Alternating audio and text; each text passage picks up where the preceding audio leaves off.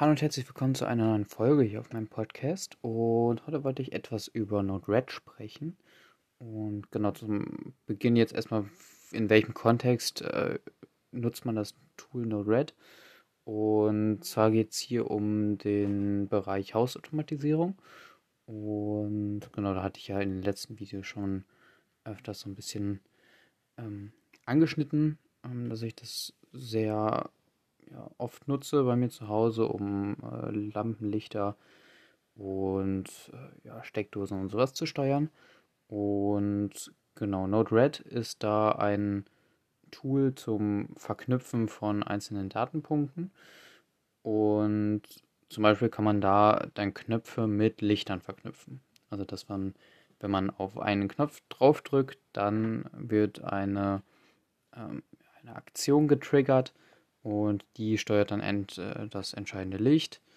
Und genau, das ist so der grobe Kontext. Und Node-RED ist da sehr, sehr gut, weil man dann nicht wirklich richtig in dieses Programmieren reinkommt. Also man, man programmiert nicht richtig so wie äh, wenn man jetzt ein Python-Skript schreibt oder so, sondern das ist eine grafische Oberfläche.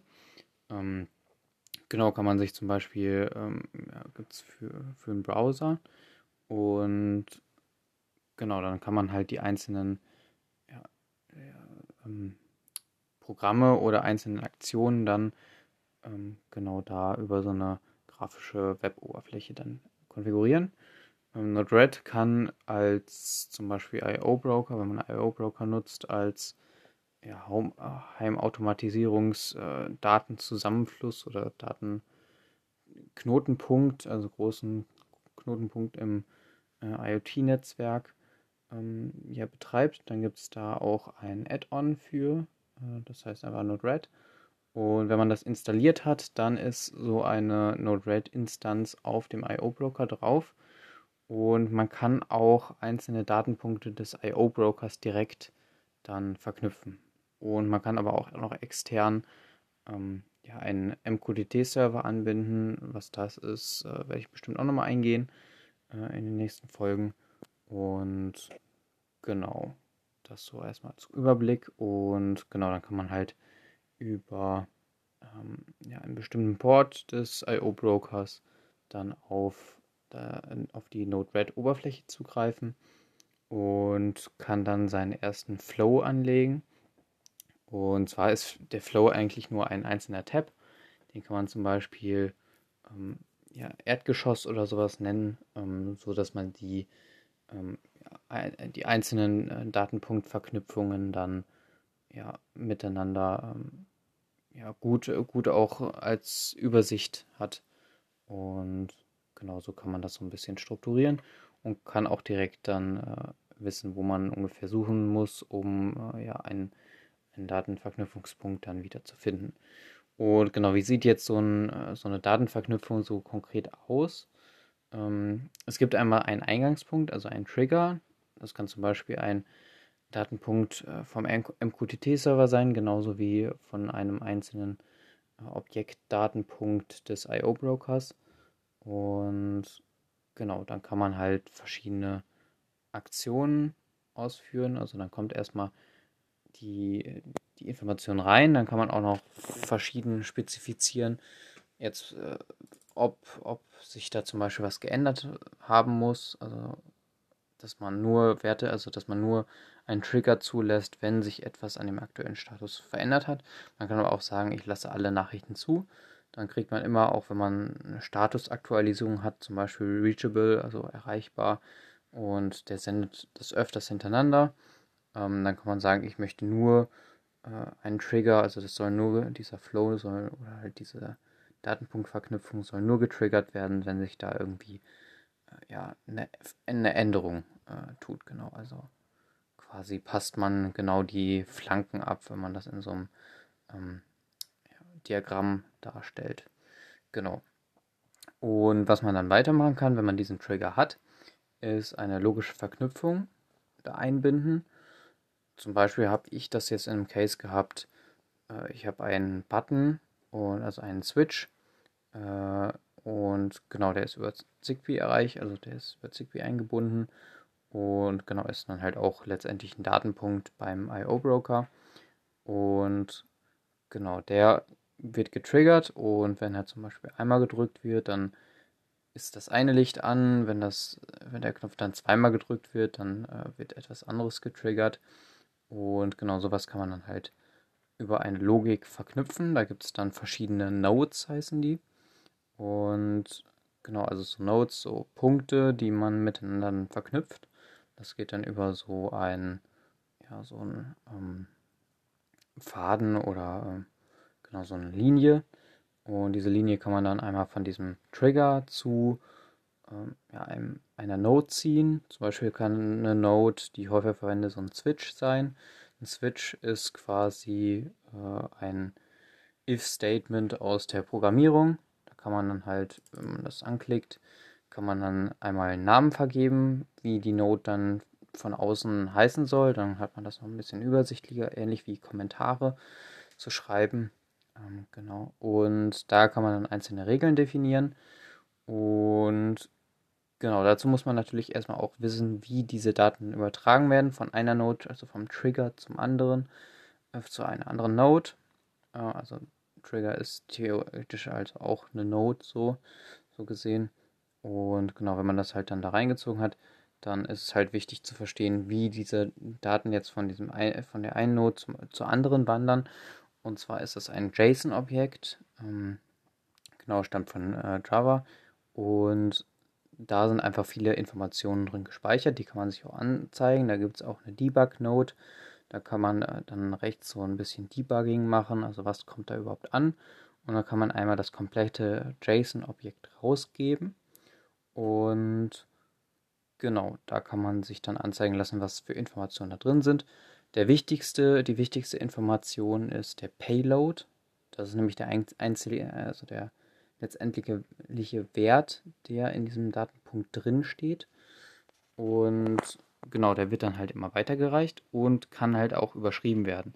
Daher ist es teilweise sinnvoll, dann auch diesen Wert in Payload dann in äh, einen ähm, anderen, äh, woanders hin zu verschieben. Äh, zum Beispiel kann man dann ähm, auch einen weiteren Punkt in diesem Objekt anlegen, in diesem JSON-Objekt, ähm, zum Beispiel mit Value oder ähm, genau einem anderen Namen. Dann hat man das sozusagen zur Seite gelegt und erstmal gesichert.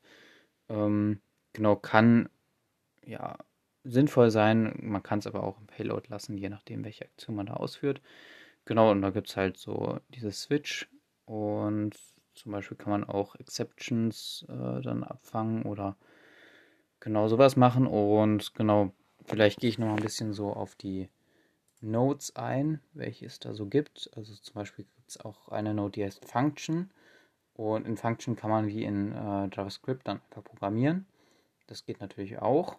Ähm, da kann man dann einfach Prozesse dann nochmal ja, ein bisschen ähm, schlanker vielleicht fassen, wenn man das nicht alles über Nodes lösen will.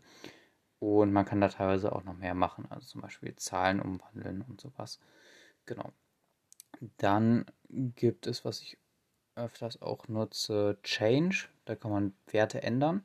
Da kann man auch zum Beispiel, wenn man jetzt von Payload, äh, von dem Datenpunkt Payload zu zum Beispiel dem äh, internen äh, Punkt, also des Objektes, dieses, ähm, das mit verschoben wird, kann man dann auch von Payload zu einem anderen, zum Beispiel Value, dann verschieben. So und das dann so sichern. Genau, das nutze ich auch.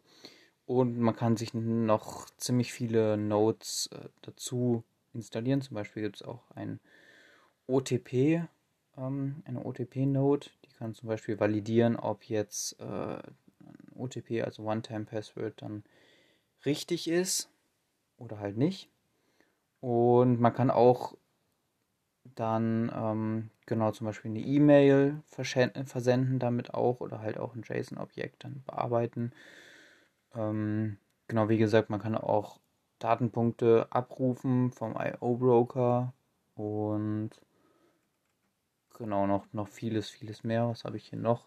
Genau, Telegram kann man einbinden und man kann auch Dashboards machen mit Node-RED.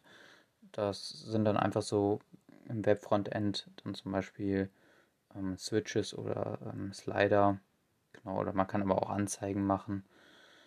Ähm, genau, Graphen und sowas und auch Templates einbetten. Also da kann man sehr, sehr viel dann auch machen. Genau, je nachdem, wie viel man da braucht. Genau, man kann aber auch Twitter und halt, wie gesagt, Mail einbinden. Man kann aber auch einzelne Files bearbeiten, ähm, zum Beispiel CSV kann man da auch irgendwie mitarbeiten. YAML habe ich jetzt auch noch nicht gemacht, aber kann vielleicht mal interessant sein. Genau, wie gesagt, MQTT geht noch als Verbindungsdatenpunkt, äh, genau. Und ja, das war eigentlich so grob der Überblick. Es gibt auch noch ein Delay, falls man das braucht. Ähm, was ich oft auch verwende, ist natürlich das Debugging-Tool. Ähm, da gibt es dann rechts so ein, ja, eine, ja, ein Segment, wo man dann die Debugging-Messages sehen kann. Und ja, genau, das waren so die wichtigsten Notes. Man kann sich da aber auch noch alles Mögliche von extern äh, installieren. Man kann theoretisch auch eigene Notes selber programmieren.